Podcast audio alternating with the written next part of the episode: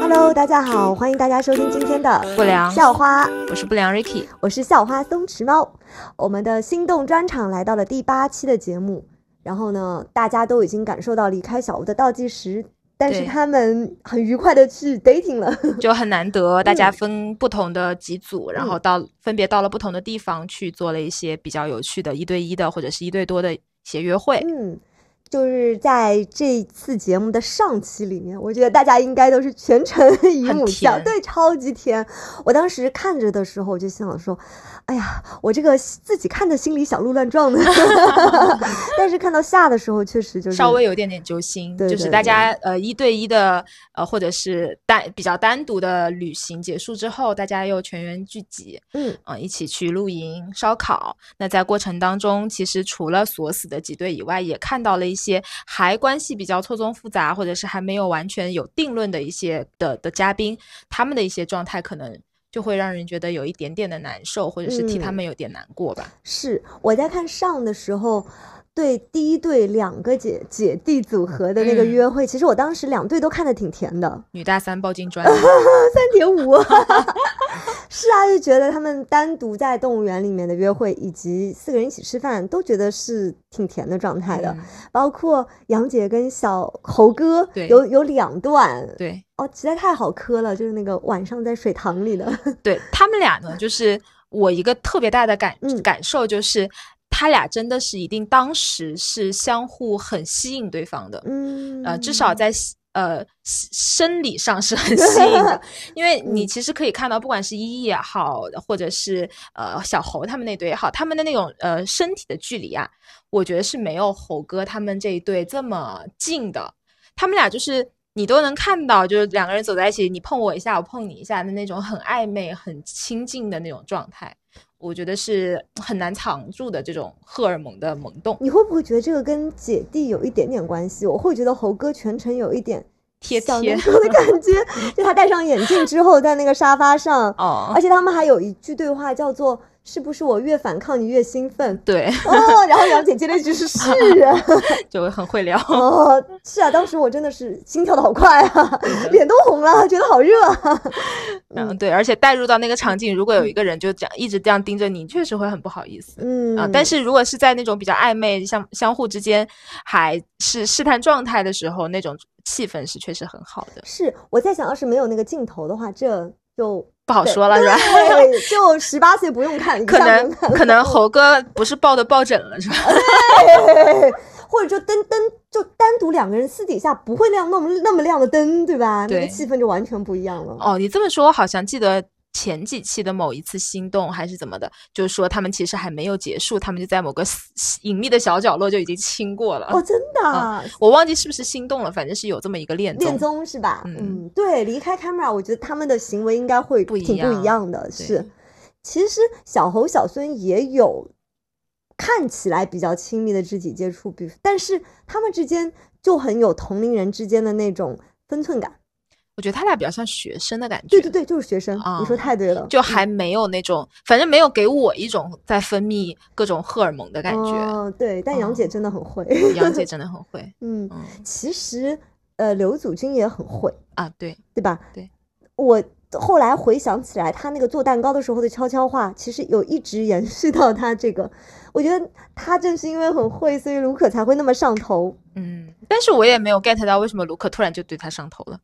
可是从卢可的行为反推，他好像第一次就喜欢他的意思，他不是哦表达的哦好的，开场很重要。这件事情确实是因为卢克他本身就是一个比较文艺的人，哦，就在我的心目当中，他是嗯一个比较文艺的人，所以其实我之前就有想过，呃，祖君的那种才华也好，或者怎么样也好，应该是相对来说是会比较吸引到卢克的。但我在反观这个故事的时候，我的感受是，首先，呃，刘老师是一个很大胆，就是很明确自己想要什么的，嗯就很明目标很明确的人。然后他用了其实很短的时间，他去想了解了之后，他就去试去了解，但是了解下来，他觉得不好，他也是很明确的，对，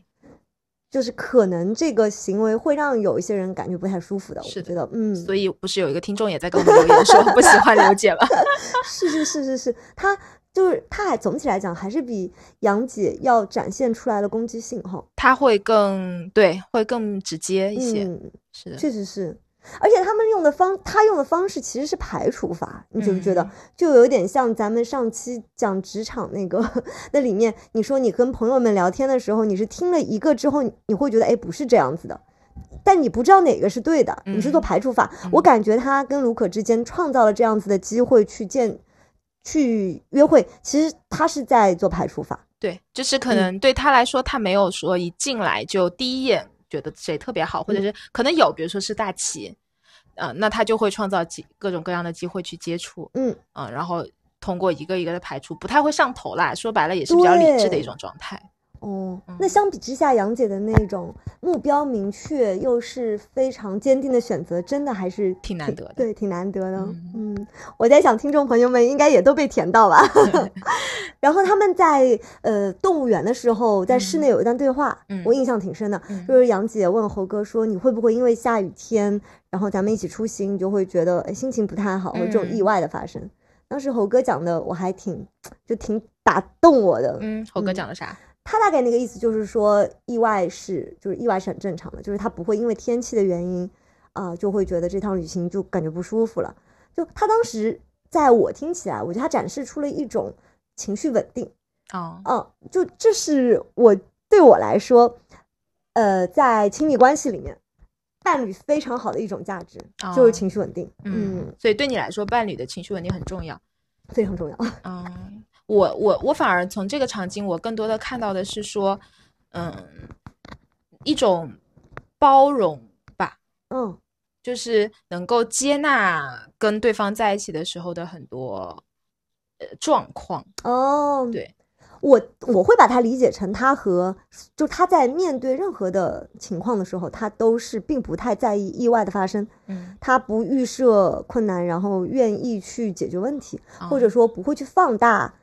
呃客观因素影响自己感受这件事情。他应嗯该有向杨姐表达说，他觉得和谁一起玩比较重要。嗯，嗯，所以你会有觉得和谁一起玩比较重要，还是一起去一个地点比较重要？呃，首先一定是跟谁一起玩了。嗯嗯，就是当跟你一起玩的人对你来说很重要的时候，呃，去哪里都会。呃，就很好，都会很嗯开心。当然，嗯、如果说你又能跟一个对的人，然后又是去一些你自己更想去到的地方，那一定是会呃更加难忘印象吧。深刻。嗯，对，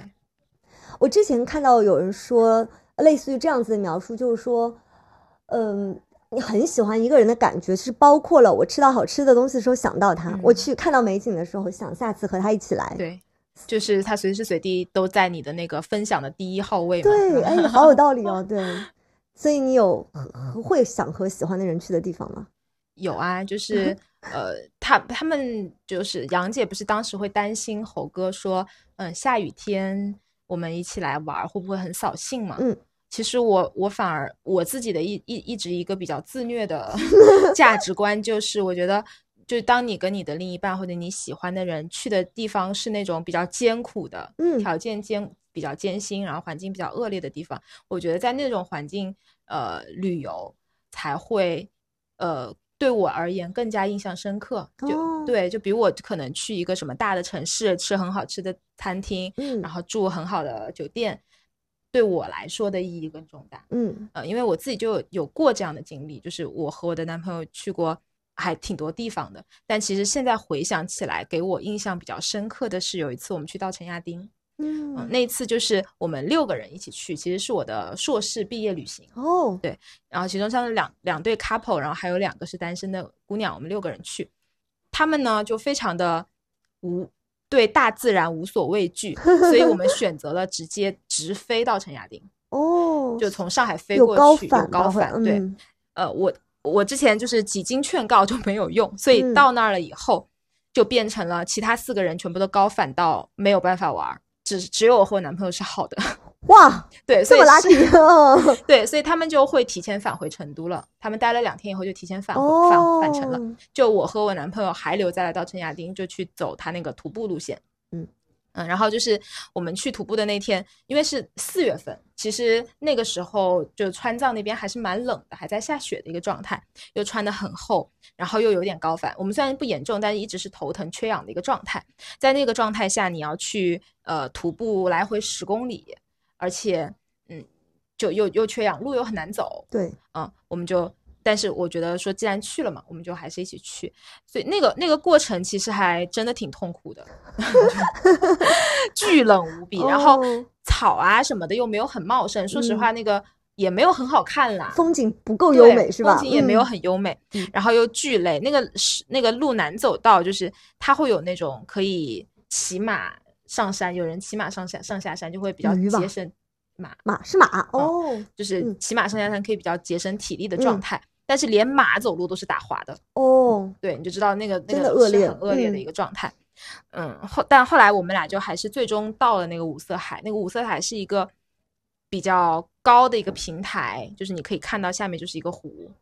嗯，但是上面风巨大无比，就你好不容易费尽了千辛万苦爬到了那个平台以后，然后那个那个飓风就这么吹着你。我们上去了大概就两分钟吧，嗯就坐在那儿，他拍了一张单人照，我拍了一张单人照，我们俩拍了一张合照，我们就下山了。嗯嗯，所以当下其实并没有觉得浪漫，对，嗯，但是后后来回来就看到那个照片的时候，我就觉得那个是我们俩这么长时间的恋爱以来的一个呃最经典的一个 moment，它对我来说是很重要的，因为你回想起来一路，不管是他累了也好，或者你累了也好，然后两个人在这种很难走的路上相互去扶持。呃，彼此也不放弃，嗯 相互加油打加油打气的这种状态，最终你们到了一个嗯，就是差强人意的景点，拍了一张这样的照片，你就还觉得还挺好的。哎，我在听你讲的时候，我我就很感动，你知道吗？特别是你最后那个描述，嗯让我想到人生呢。嗯其实人生不就是这样子吗？或者说，呃，我曾经想象当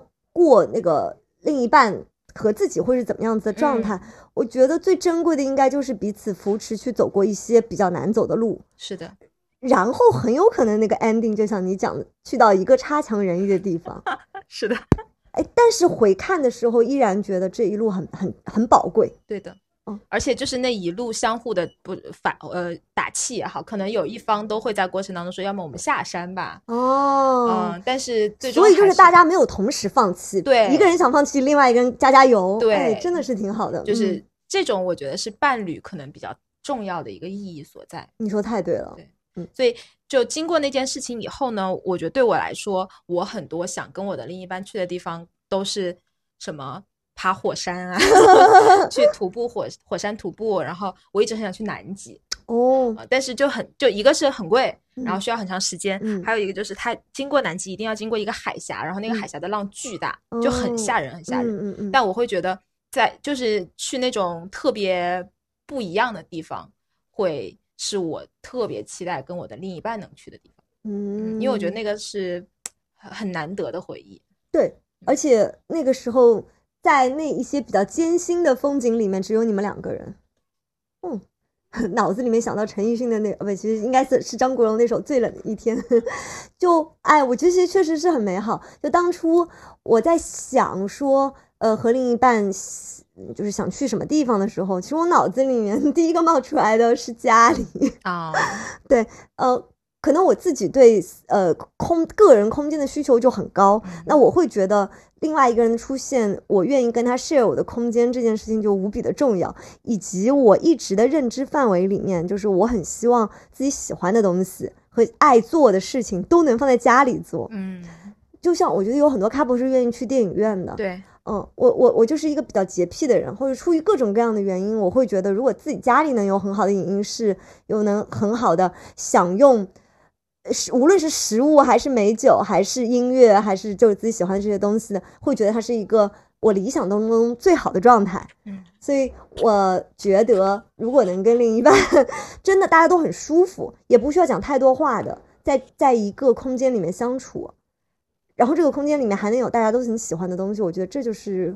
我想要的生活了。就总结一下，就是你就是很典型的 cat person，然后我就是可能都不能算是 dog person，是那种野狗，需要去自然里面，dog，对，哦 需要去大自然里面去那个享享受的状哎，态。说明你很需要刺激才能感受得到当下的存在感。我不知道是不是，但我我我自己会觉得说，有可能吧。我们每天都生活在城市里面，嗯所以我会对城市也好，或者是嗯日常太熟悉的一些情景，就它不会让我有一种脱离逃离的感哦觉，所以我很我很喜欢。我现在更加倾向于去一些比较嗯原始的地方，需要有困难吗？还是不用那么多困难？也可以 没有那么多困难。哦，嗯可能我对原始的地方预设了那里有困难。嗯对我对我的人生就是希望不要有那么多 关卡去考验哦和检测。我可能不是特别相信，我不仅仅是不相信对方，或者相信不相信两个人可以，我可能对自己也不一定有那么大的信心。哦所以我觉得大家要是不得不一起共患难，我更希望大家能共享福。哦，其实就是我最近在看那个，咱们可能以后会聊到那个《再见爱人》的那个嗯综艺节目，也是一个嗯恋综。它里面其实你就能感受到有很多 couple 他们年轻的时候能共患难，但是到了一个状态之后，反而不一定能共享福了。这个里面可能包含了两个人步行速度的快慢不一样。我们其实在这期节目里面，因为大家都快要感知到自己离开小屋了，所以其实有三对 couple 都是有很明显的顾虑和焦虑感的。嗯、对他们都会聊到说，如果出了小屋的话，未来会怎么样？对，嗯然后我们也看到，就是小孙和威廉其实都选择了，虽然我不知道，但是我我我给一个表态，就是我愿意，呃，尽我的能力去做到最好，或者说尽嗯我的能力去保护这份感情，或者说嗯。这份关系。嗯。但是咱们猴哥就很英勇的表达了，说我对自己喜欢的人怎么样态度都是不会变的。对的，嗯，当下还是觉得他很勇的，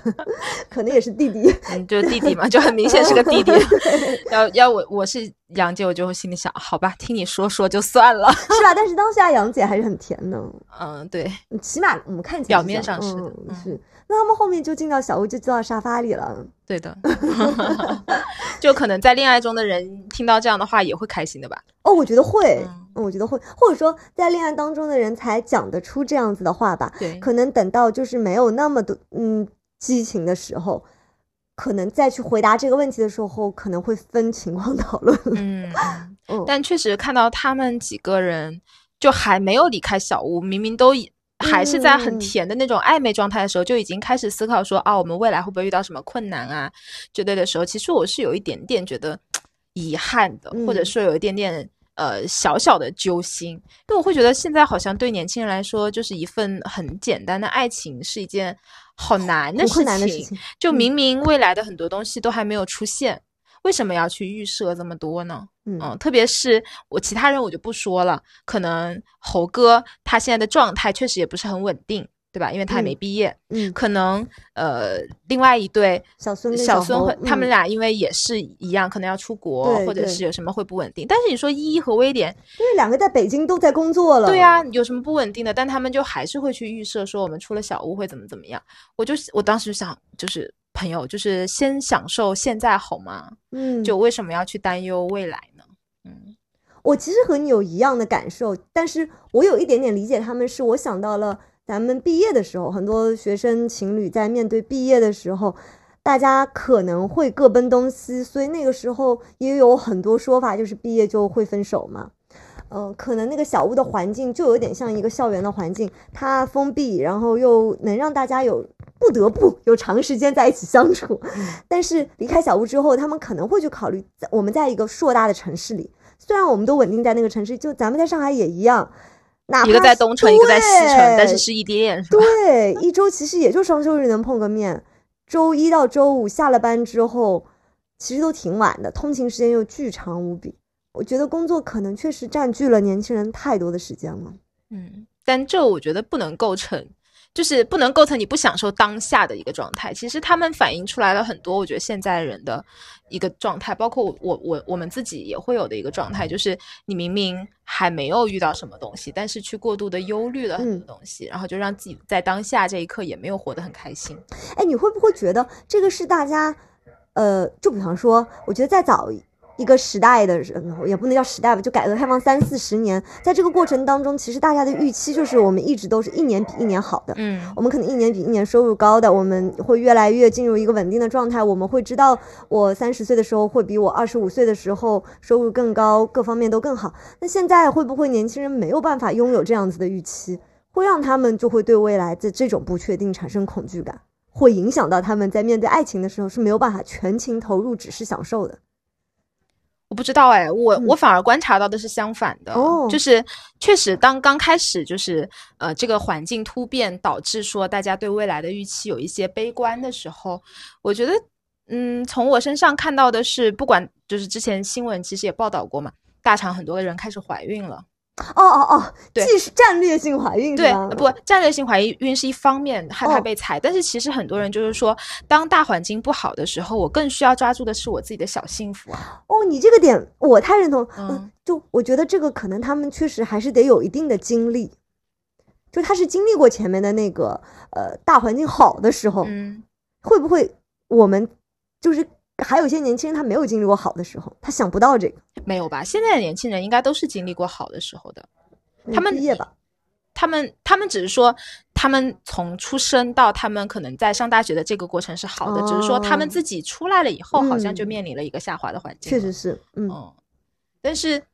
嗯，对我觉得就可能要转变一种心态吧。我就是觉得你讲的好有道理哦。因为其实个人的命运放在整个大的社会和世界的格局来说，你是没有办法去跟它好抗衡的嘛。所以其实一种很聪明的策略应该是说，在环境不好的时候，那我也战略性的去更多的把精力放在自己的身上。呃，不管是我去提升自己也好，还是我先把自己的个人的一些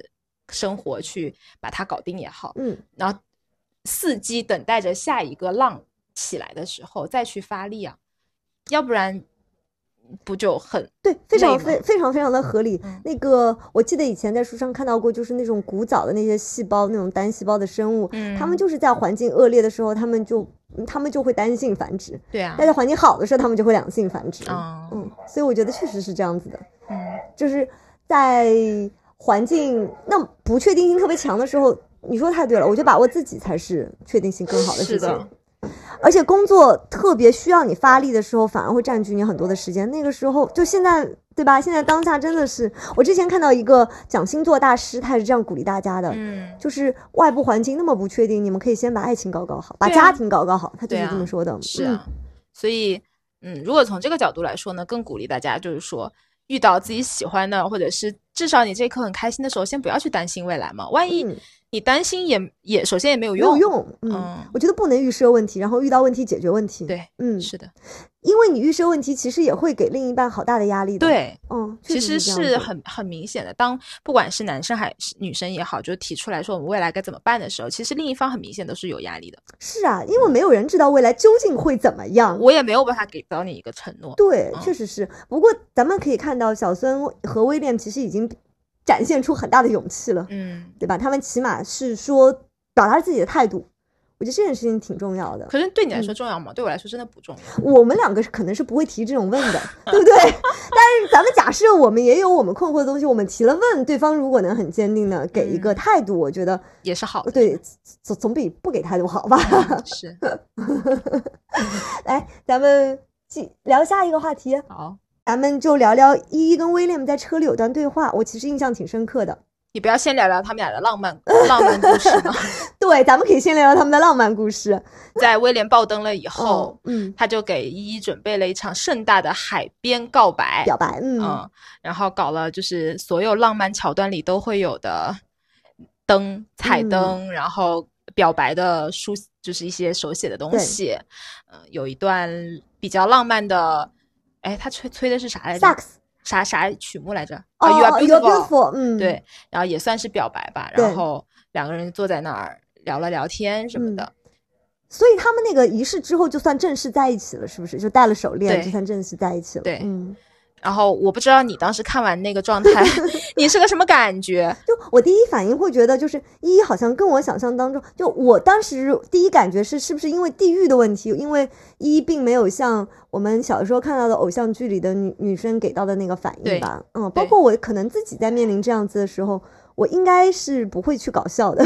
哦，我我觉得他有一点点那种，他有啊他有就我当时的就我看到这个场景的时候，我就很想笑，因为我嗯特别能理解依依的那种状态。嗯就是你明明应该显得很感动，显得很惊喜，嗯然后显得你被装进了一个他给你营造的粉红泡泡，但实际上就是你没有感觉，就是没有，至少没有那种多么浪漫的感觉。我自己是觉得，我跟这个点上，我跟依依特别共情，嗯，就是呃，这种很刻意，对，我们以前聊过这种状嗯这个态点，嗯。嗯，我觉得是很难带入进去的。就而且那个时候你其实压力也是很大的，因为你知道，你感觉我应该，我需嗯。要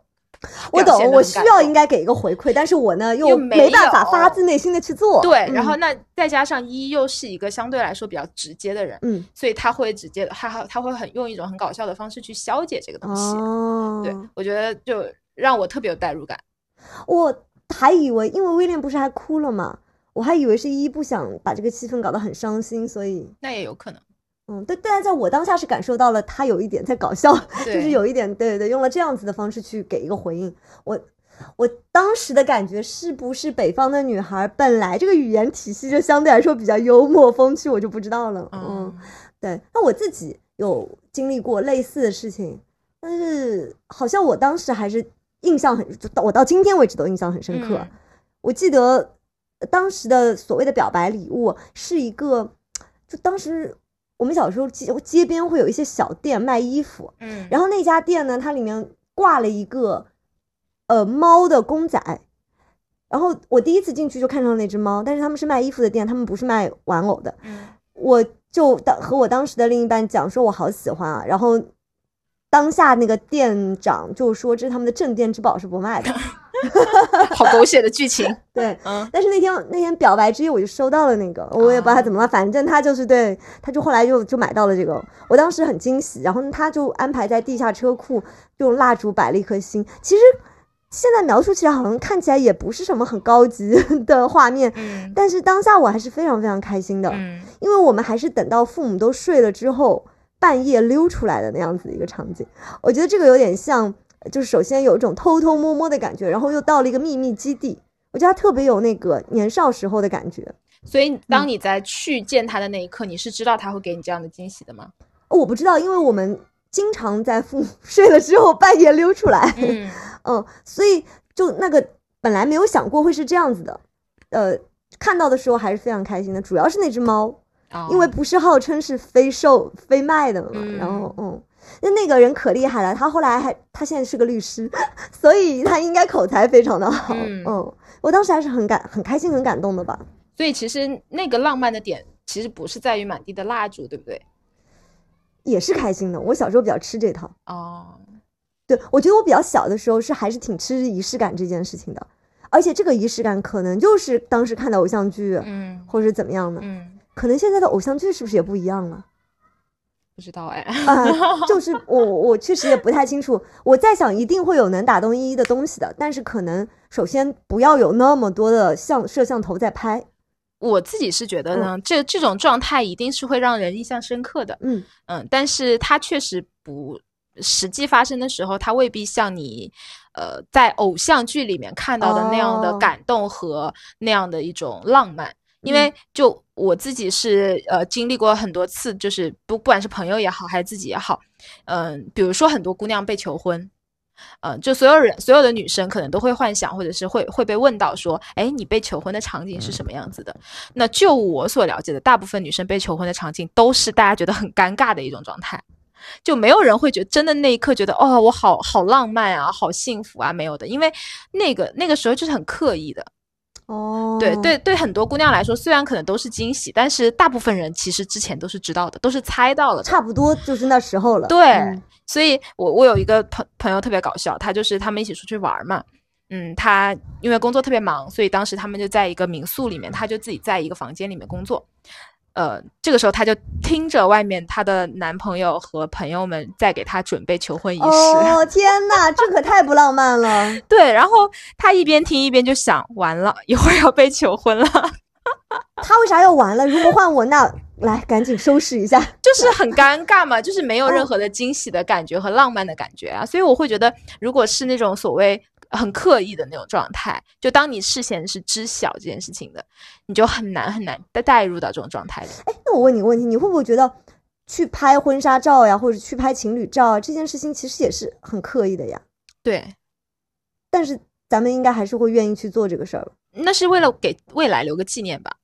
你不是当下觉得很我懂你，哎哎，所以我就想表达这个，就是可能当下浪不浪漫我已经不记得了对，但是我知道我是开心的，然后在日后回忆起它的时候，它是一个特别的回忆，对，就就够了。就是当下未必是很浪漫的，但是嗯一定对未来来说是一个很值得回忆的点。所以仪式感可能本身它那个意义有就不在当下对，有一类就是这样子的，就像呃有一个共同的回忆，一个节点，甚至是一个被亲友见证和祝福的场景。我觉得可能还有这么一个意义吧。是的，嗯我之前还干过一件很搞笑的事情，就是我男朋友三十岁生日的时候，嗯，我当时就给他精心策划了一个三十岁的生日宴，就是在哦自己在家里。嗯，我就我就买了很多气球，嗯，然后就把自己家就布置的就贴上什么生日快乐啊，然后呃各种各样的气球就是满地都是，然后还录了一个视频，呃就是反正讲了一段话什么的。那天晚上呢，他就加班嘛，因为当时我们的公司我们俩在一家公司，所以第一我能知道他有没有。下线就是回家，然后我就会问他说：“你回家了吗？”他就会跟我说：“我坐班车回家。”当时我们公司的班车是有一个班车系统的，所以你是可以看得到他坐的那班车到哪个站哪个站了，你都能看得到很。精确，很精确，对，所以我就一边监控着他那个到站情况，然后一边就把所有的事情都 ready 了，我就呃那个灯啊什么呃气球都布置好了，然后把我的视频就是播在电视上，然后看他呃车到站了，他准备回来以后，我就我就自己躲到那个阳台上去了，我就然后等他一进他他一进门嘛，我就我就播放那个视频，哦然后就很尴尬啊，真的吗？就首先你自己录那个视频，你就会很害羞。然后其次他进来其实没有在看视频，他说人呢人呢，然后就全程都在找我。啊，这样啊，那是他的问题，换我我肯定看视频。对，他就开始先先在找我，然后找了半天，然后把我找到了以后出来又还当着我的面又再看了一看了一遍，嗯，嗯，就是当下我也就觉得好尴尬。你这个尴尬里面是不是不好意思的成分更多一点？对对对嗯，嗯，但是我不会，我脸皮厚，你不会不好意思吗？我不会不好意思。其实因为我没有做过这个事，我可能是被做的那个人，嗯所以我应该是感受开心的感觉更多一点。嗯。嗯，我当时就是觉得好尴尬，但现在你回想起来，它也是一个比较独特的回忆嘛。对，嗯，我觉得它在回忆里的时候，它就会闪闪发光了。，对。但是我当时还拿了一个很傻的，我拿 GoPro 就架在那个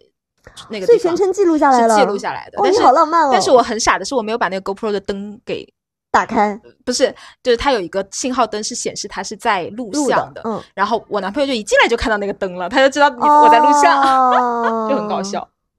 反正有很多很拙劣的浪漫，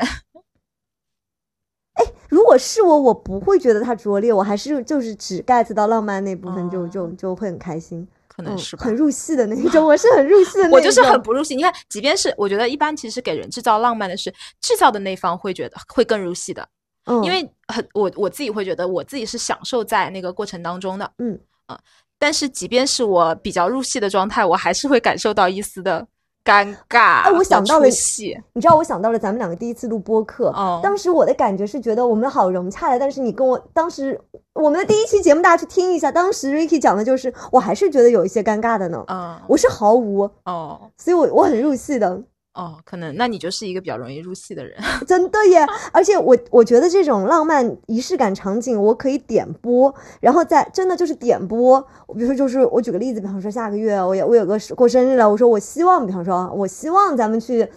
哪个很高的地方，或者说那个河河里面，啊，也对吧？船上面。就我已经指名道姓了，我要一二三四，当下我依然可以很 enjoy 的。哦，那我完全不行。就当我知道有些事情很刻意，或者是至少提前被我知道了以后，这个事情对我来说的浪漫指数就会完完全下降。真的吗？对我所有感受到的浪漫瞬间都是那种很无意间的。比如说，我觉得我男朋友至今为止，我觉得他做过最浪漫的一件事情，就是我之前跟你讲过，我离职的时候，我发了一条朋友圈，然后就是说什么亚瑟王在他的戒指上写了一句话，叫做“一切都会过去的”。我说，如果是我的话，我可能会写一句话，叫做“一切都不会过去”。啊，对，然后就反正就是一段话，就告别我上一段工作的经历。后来我在有一次回到深圳的时候，发现他把这个这两句话做成了两颗戒戒指。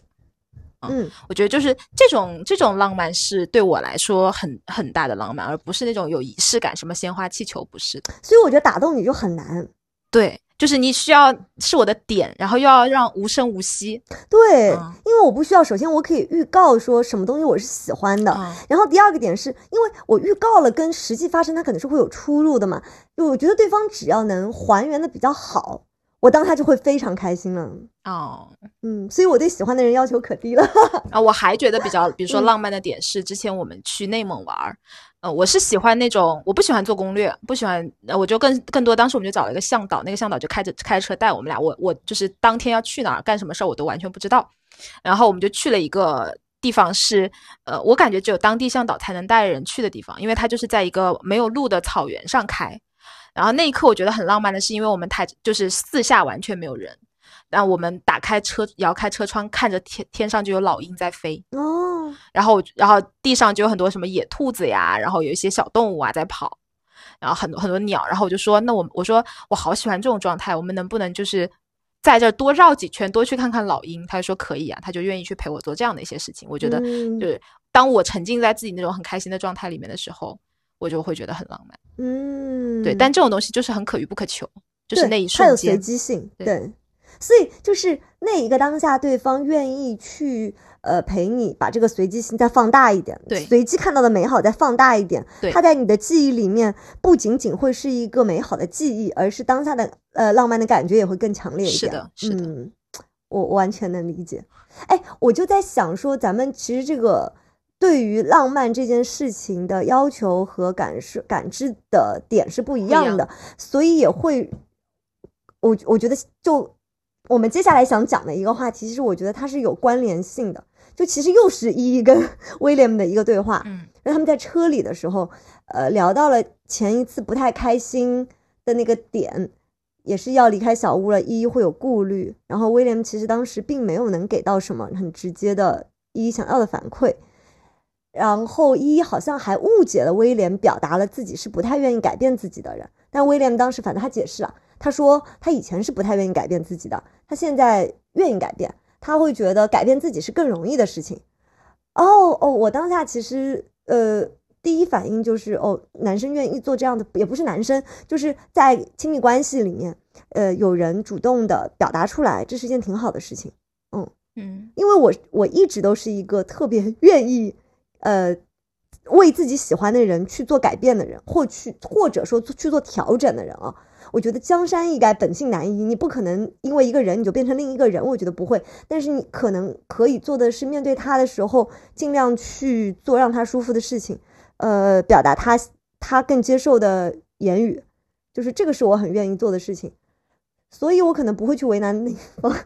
我会先把我想要的告诉他，就不让他去哦想那么多了。哦，嗯我跟你就是反过来的，就是其实可能是因为我，比如说我上我我的关系里面，呃，是在一个比较年轻的状态下去跟另一半相遇的，所以在那个时候的我呢，就特别的自我，我就觉得我就是应该被爱的，我就是你，你就是应该很多事情让我不舒服了，你就应该改变，所以他追你追了很久吧，在这个这个听起来应该是会是这样子的。也不算追，反正确嗯。实就是可能维持比较好的关系，可能有个一年多的时间，还比较长的一段嗯时间。嗯，所以呃，我刚开始一直都是觉得说我为什么要改变，我嗯就是这样子啊，嗯，呃，我我不变。所以在可爱了，在 很长很长的一段时间里面，其实都是对方在为我去做一些改变的。变。嗯但但是因为随着时间的推移的话，其实呃，你会慢慢的发现，一个人如果如果两个人的关系里面只有一方在不停的做改变，对方是会难受的，嗯。时间长了，因为他会觉得没有回应，而且他会觉得这样的改变是无止境的。哦，对，嗯，对，所以呃，所以就会遇到说，可能很长一段时间以后，当我的我自我在里面的，我是觉得很顺的嗯。啊，我会觉得一切都啊、好像跟我想的是一样的，但其实对方在很很难受，嗯。嗯，到直到有一天他就会崩溃哦啊，他。就会来跟你说他不愿意这样子，嗯。嗯，然后那一刻开始，对方就开始了反击，哦 他就开始很不是所有的事情都顺着你来了。嗯他有一些他自己在乎的点，他就会开始扭转，他在尝试慢慢让你去改变。然后这个过程当中，你就会有一种我靠，他是不爱我了吗？哦，他为什么不顺着我嗯来？啊、连这么小的事情他都不愿意不愿意做了，你就会有这样的感觉。但实际上，对方的我们当时也就聊过这件事情嘛，那对方就会觉得其实我不是不爱你或者怎么样，而是我觉得这种单方面的嗯不可，持续的对对我们两嗯个之间是不可持续的，所以就在慢慢的就开始两个人的磨合。那那可能后面一段时间我，因为他给我的爱也好，对我的包容也好，他的改变也好，已经足够累积到一定的量了。然后这种东西是会触发我，当他在做出一些呃来想要改变我的事情的时候，我也会慢慢的就是调整自己的心态，去愿意接受和改变这件事情。嗯有一个当时有个特别小的例子就很搞笑，就比如说洗衣服嘛，以前可能我我顶多能做到的事情是把衣服丢进洗衣机，然后嗯放水这件事情。但是比如说洗完衣服以后，我是肯定不会去晾的，我就会跟他说啊，衣服洗好了，你去晾一下。他就说，我，我没起晾嘛，他就会这样讲，我就说我不要。我就连晾衣服我都懒得晾的那种，然后后来他就实在是有点不能接受了。有从某一天开始，他洗衣服，不管他只有一件衣服也好，一双袜子也好，他都要自己洗他自己的。嗯他永远都是把我的衣服就分开，你自己洗你自己的，因为你自己洗了，你就会自己晾。哎，我问你个问题啊，如果就是我有经历过类似的场景，嗯那我是那个洗愿意，我也是愿意洗的。首先，对，但我会有那种时刻，就是对方真的，我看他就然后抱了一堆东西，然后对方就在旁边玩手机的时候，我会说，嗯、你来帮我一下呀，你陪我一下呀。嗯，我我我如果当时他给你的是这样子的表达，你会不会愿意？他会这样表达哦，他是这样表达，你也拒绝啊？啊，我就回说，哎呀，不想不想动啊，什么什么的，哦 就很过分嘛。对，所以后来 笑死。后来他就用了一种比较暴力的方式去逼我去改变啊。嗯，就是后来，嗯，我觉得就是反正他还是呃软硬兼施吧。哎，我在听你讲这个故事的时候，我脑子里面一直在想，我在想，虽然我觉得自己是很愿意为对方改变的，但我好像是那种一上来会把自己的介意的东西先抛出来的。哦，就我也会有很多东西没有那么介意，嗯我相信每个人其实都会有一些东西不太介意。我我可能最开始的时候会表达我非常在意的一些东西，比方说我这个人就挺有洁癖的，但是我的洁癖的点是我愿意打扫，你只要不要给我搞乱了就可以。但其实这个对很多人来说要求其实也挺高的，对，对，但我可能会在一开始就先表达了这个东西，嗯嗯，我感觉好像后面再去慢慢建立一些习惯，就是会比较困难，就会像你刚刚描述的那样子，可能它是需要一个过程，要有个暴力的过程是吧？对对对？对因为我刚我刚刚都讲了说，如果是那样子你都不愿意那个话，就说明这个其实前面的时间够长了，对，长到你们已经形成了一种思维惯性，你就不会觉得他那个，嗯，是的，嗯。哎，很有意思哎。对，所以说，我觉得你们这个关系里面还是还是从很青涩开始起，大家一起去，真的是真的在磨合的。是的，嗯所以就是你会，我我反正自己现在的感觉是，如果要走一段比较长期的关系，就很难说，呃，哪一方不改变。我觉得哪一方不改变，都一定会导致可能没有那么好的一个结果，一定是双方需要相互去嗯改变的，只是由谁起头。以及说，当这个人就是他自己去改变了他自己以后，另外一方有没有意愿和能力，啊，去也为了这样的一段关系去改变。嗯，哎，我甚至在想哦，我以前在做很多事情的时候是没有想过这个叫做你为我改变和我为你改变的，就是让对方做让对方开心的事情，可能是我自己在感受自己在在爱的一一个很重要的一个点。哦，嗯，所以我不仅仅是亲密关系，我觉得我很我很喜欢的朋友，嗯，我也是会很愿意去做让他开心的事情，只要只要他是明确的。嗯，我觉得是啦，嗯，但是确实会人和人之间不太一样吧？对，我觉得就是可能年少的时候，会有很多时候还不太清楚自己想要什么，也是在这个过程当中更了解自己的。我前阵子看到一个姐姐，她就讲，她是说，她告诉女孩们，你们要去勇敢的享受爱情，然后在这个关系里面，你要去体会自己想要什么，你也会更了解自己。嗯我觉得确实亲密关系能起到这个作用。对的，嗯对的，哎，我又想到那个，很多人都会说这个本性难移这件事，或者说其实人是很难被改变的。我内心就和那个咱们剧情里的嘉宾其实有讲到的一样，就是成长其实一定是会改变的。嗯我觉得我们是会改变的，只不过有些人可能他要撞了南墙才会回头，有些人可能不需要那么大的教训，他可能就会觉得，哎，我可以改变一下。就每个人的弹性不太一样，但我觉得大家就不需要去预设我是不能改变的。对，我觉嗯得是，就是首先不要把成长这件事情，或者是改变这件事情想的有多大，对，不要一定认为说这是我为你付出，不要有牺牲感。对对对，你说太对了。呃更多很多很多事情就是顺顺其自然，就两个人在相处的过程当中，让怎么样让对方也更舒服，让自己也更舒服，它其实只是一种外呃方式上的转变。对，而且我觉得这个过程是一个在学习爱的过程。可能我们从小，特别是咱们还是独生子女，或者有些人有兄弟姐妹，但是兄弟姐妹可能跟情侣相处又不一样。那在这个过程当中，我觉得不要有这种牺牲感。我相信每一个人觉得被舒服的对待方式是有相似性的。为什么很多人都会说说我很感谢你的所有前任？是因为他们把教会了你吗？这那调教好对那些女孩教教教我的事，那些男孩教我的事，我觉得是一样的啊。我觉得在每段关系当中，不要去抗拒改变，那一定是成长的一部分。对但同时，我也很就很想说的一件事情是，呃，也不要无条件的去改变。哦，对你还是需要有自己的坚持和自己的那个的。比如说，在我和我男朋友的关系里面，我可能比较抗拒的一个改变就是你不要管我这么多哦，啊，就是呃，哦，我我我们家会有一个特别不平等的条约，叫做他不可以十二点之后回家，但我可以。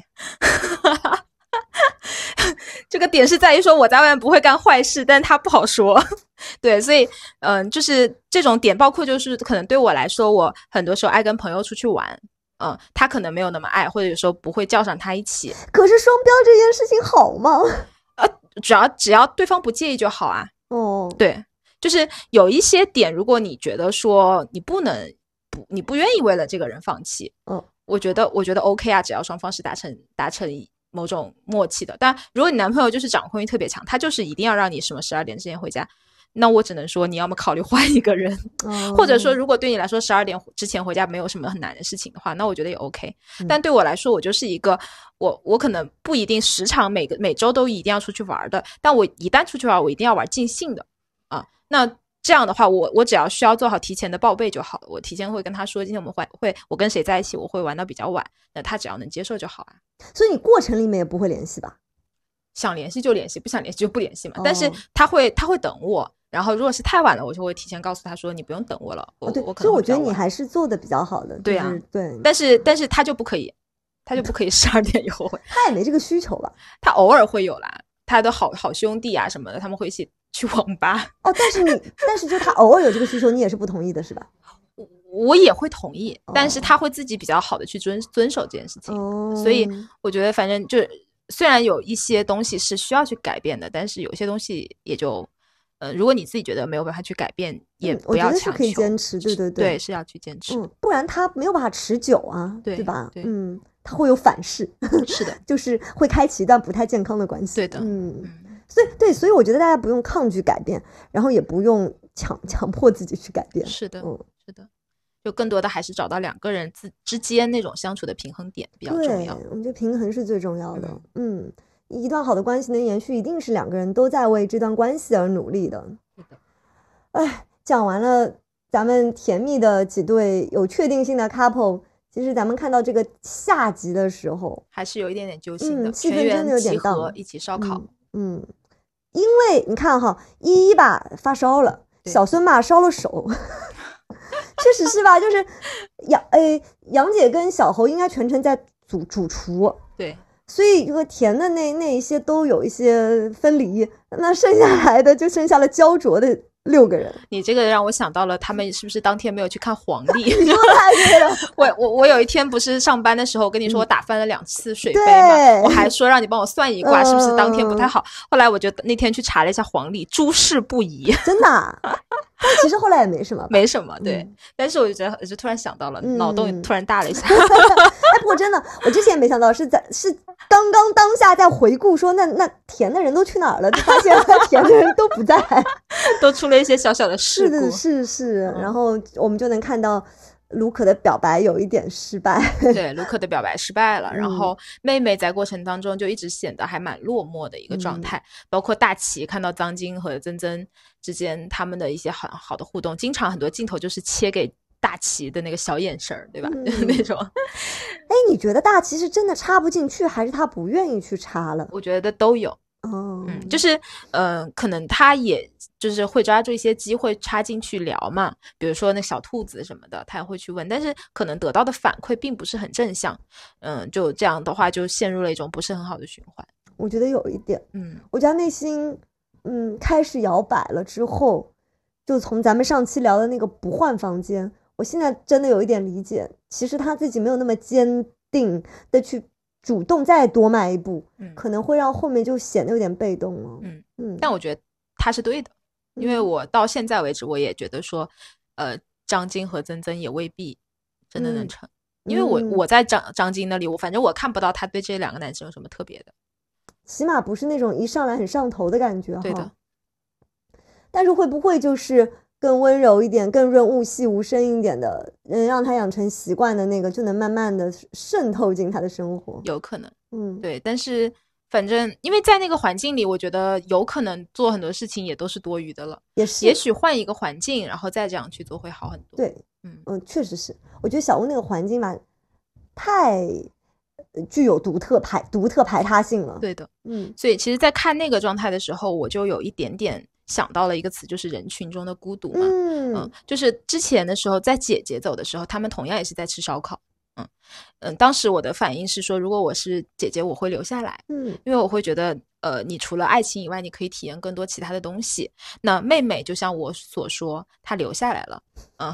她还是个、嗯也也去勇敢的追求自己嗯喜欢的男生也好，嗯或者是在友情里面去跟他好好的相处也好，她都去做了这样的一些事情。但这次又面临了烧烧烤同样的场景。当我在看到妹妹的时候，我在想说，嗯。可能如果现在我是妹妹的话，我会选择退出了。哦，就是这个时候的我，我会觉得，因为它跟之前的那个场景不一样的是，之前那个场景里面没有那么多锁死的对一对。一对的那种状态，所以其实你在跟其他人在交流的过程当中是有更多可能性的，嗯、你也不会觉得说自己那么被排嗯排除在外的感觉。但是现在因为三队已经成了，另外两队目标也很明确了，在那样的一种场景里面的时候，你看到那种单呃一对一的那种双向的互动，别人都在跟自己的 couple 或者是想要追求的对象去互动的过程当中，我觉得妹妹和大齐一定是能够感受到那种很孤独的感觉的，就是完完全没有什么依靠。嗯，所以在那种状态下，我就开始很，我就是开始很心疼妹妹了。有一点，而且因为依依不在，她其实最好的女生朋友应该是依依，结果那天依依也不在，她又坐在了她的室友旁边，然后她室友又拒绝了她喜欢的男生，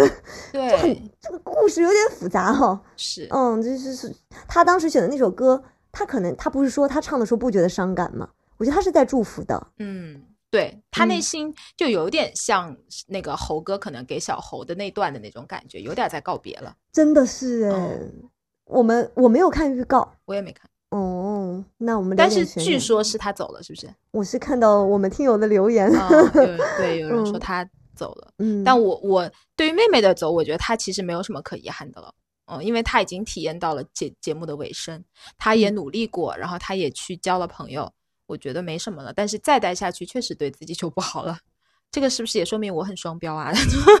不不不，我回头在想哦，因为那个时候卢可比较模棱两可，嗯而小孙非常的坚定，嗯，所以姐姐当时对标的是小孙嘛，对，所以等于说对于姐姐来说，后面的这一场烧烤提前来了。有可能。提前到他们上一次约会，小孙根本不在意他的感受，以及他们房间里面送那个音乐盒的时候，他做了一个木头的小老虎，已我觉得他当下已经感受到人群当中的孤独了，嗯，所以他就走了。我觉得是对标对象的那个坚定程度导致了他们两个做了不一样的选择。是的。你有啥其他的那种人群当中孤独的场景和感受吗？就你在一讲到人群当中的孤独的时候，我其实就想到当下会有每个人都是各怀心事的感觉。就当下的每个人各怀心事这件事情，特别容易在人群当中感受到孤独。就我感觉，咱们小的时候就读书的时候，生活也比较简单，然后朋友圈子就同学关系，大家其实每天做的事儿也差不多，想的事儿也差不多，面临的选择困境什么都差不多的情况之下，大家一起出去玩的时候，其实挺纯粹的，嗯，也很难有太多的各怀心事。我觉得在那个年龄段，我好像是很少体会到人群当中的孤独的。我记得那个时候，因为我我我也是很喜欢出去。一群人在一起唱歌 Social 对我当时还问过一些在 KTV 从来不不拿麦的人，我就问他们说：“哎，你们为什么会愿意就是也是待到这么晚什么？”他们就说看着大家在一起就很开心，所以我感觉是完全没有人群当中的孤独的。但是好像进入工作状态了之后，呃，就一定就现在有个词儿叫搭子嘛，嗯，然后我也之前去想了一下，搭子跟朋友有什么很大的区别？搭子其实就只有你们在做这件事情的时候，你们共同做。对你们对于其他的人生维度的交集可以是无。我感觉好像工作以后，很多的众人在一起的场景就更偏大家是搭子，而不是都是朋友。对，那在搭子和搭子之间，一定会有各怀心事的场景了。那这个时候很容易感受到人群当中的孤独的。嗯，同意。嗯，我确实会觉得，就包括呃，我自己曾经觉得自己不是一个需要很多搭子的人，嗯，哦，但是嗯，确实就是发现，不管是朋友的远呃亲属就远了，嗯就距离的远了，还是说生活上的远了以后，你会发现你很难避免说你需要一些搭子的存在了。嗯，但呃搭子的那个过程，当你们在做同一件事情的时候，在聊同一个爱好的时候还好，但是，呃，其实很多更多的场景他是没有办法去理解你，或者说你也没有期待他去理解你。确实是嗯，而且大家的那个沟通也不会搞得那么深入啊，对吧？特特别是如果是一个共同的兴趣爱好或者什么运动的，大家只要在做那个当下是彼此信任的就可以。甚至比方说啊，咱们如果去上大班的那种瑜伽课，那些姑娘咱们就仅限于上个瑜伽，最多之后吃个饭，可能都不太了解彼此的职业，是的，对吧？就是所以这个是完全不一样的感受。对的，嗯，哎呀，好像觉得在大城市生活，越长大越孤单这件事情也也真的是会发生哈。是的，我记得咱们以前聊过关于孤独这个话题的时候，你跟我讲过说，呃，就是一堆人在一起的时候，有的时候对你是消耗。对嗯，我越来越有这种感觉。我以前从来不会的。呃，对，那是不是偏更读书一点的时候？对，或者说那那样的一帮人都是你所熟悉的人，嗯，呃，就是你会知道说，即便我不跟你说什么或者怎么样，但你是知道我的状态的，呃，我不太需要更多的去表达。但对我来说，人群当中的孤独就是那种我们明明表面上玩的很好，但其实我也不了解你在想什么。那其实不管是大齐也好，或者是对妹妹也好，不就是这种感觉吗？嗯，就我们表面上都和和气气的，大家在一起生活，但是对于那个我爱的人，呃，我我我朝思暮想的人，我并不知道他在想什么呀，或者说我、嗯呃，我跟他的心意没有那么相通吧？对，而且等到最后这个呃烧烤场景的时候，正是因为该锁死的 CP 其实特别特别的明确了，然后可能那个友情的氛围也有淡了一点，嗯，是的，我有又想到那个祖君在妹妹旁边的时候，他们就一个人拿歌词，一个人唱歌，我其实觉得还挺难过的。这么想想，对啊，对吧？就是那这个三个人的关系，其实确实挺难过的。哎哎，你说要是祖君不来，卢可会喜欢妹妹吗？我觉得不会啦。哦，我就我还是相信说，其实爱情里面可能先后顺序或者是有有出不出现是一方面，但是如果这个人跟你有感觉，我觉得就是早晚吧。但是嗯如果没有感觉，也许就跟别有没有别人出现是没有什么关系的。嗯，所以我还是很欣赏妹妹的，她已经勇敢过了。对嗯对，挺好的。对，挺好的。我们也很期待下一期的节目啊，越来越到尾声了。嗯，其实现在的关系已经比较明朗明朗了，对，嗯就是好像说后后面什么两个小屋要打通之类的，哦，对，预告里面看到了这一对，这不知道还能玩出什么花。嗯，是，主要是 CP 一旦特别特别确定了之后，哦、最关键的是剩下来的这对其实没有什么悬念了，因为对吧？卢可这一对其实就等于说三个人散了。哎，但你怎么去理解祖军和卢克的这个结果啊？你觉得祖军是给他发好人卡，还是说我觉得我们还可以继续相处看一看？没有哎，他那天发的短信很明确的就是我我们是不合适的人。最后那条短消息，哦，所以就是祖军非常积极的去争取了跟卢克相处的一天，对然后在相处完一天以后，他就直接明觉得确拒不合适，绝了是吗？对。哦，我就是后来看到卢可送那个礼物的时候，我就知道祖君绝对不会喜欢那个礼物的。哦，你看到那个外星人吗？那个，因为祖君一直在问说那是什么，我觉得可能卢可的那种少年感不是祖君喜欢的。嗯，我记得有就是有一次约会里面，呃，卢可在和妹妹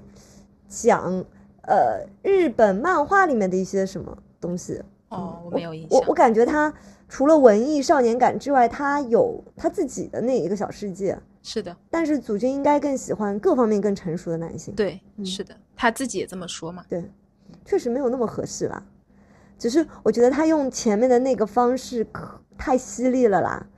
对吧？就是这么快，虽然他是个追求效率的人啦，我们都可以理解，但可能略显不友好吧。嗯我我会觉得有一点，虽然说咱们回头倒推说他没有他的出现，卢克也不会喜欢妹妹之类的。但是他的那种方式，可能确实哦，就在这个镜头呈现下来，不是那么讨喜。对对嗯对，反正但还是挺祝福大家的吧。对，看看接下来还会有什么，嗯，新的火花。嗯，好那我们下期节目再见喽。好，那今天的就到这里对。啊，希望大家给我们留言喽。嗯，拜拜 Easy as pie. Lemon, apple, or cherry. Loving you is so very sweet, sweet, sweet. How can it be such a piece of cake? And your smile is the icing. Loving you is a party. It's sweet, sweet, sweet. How can it be?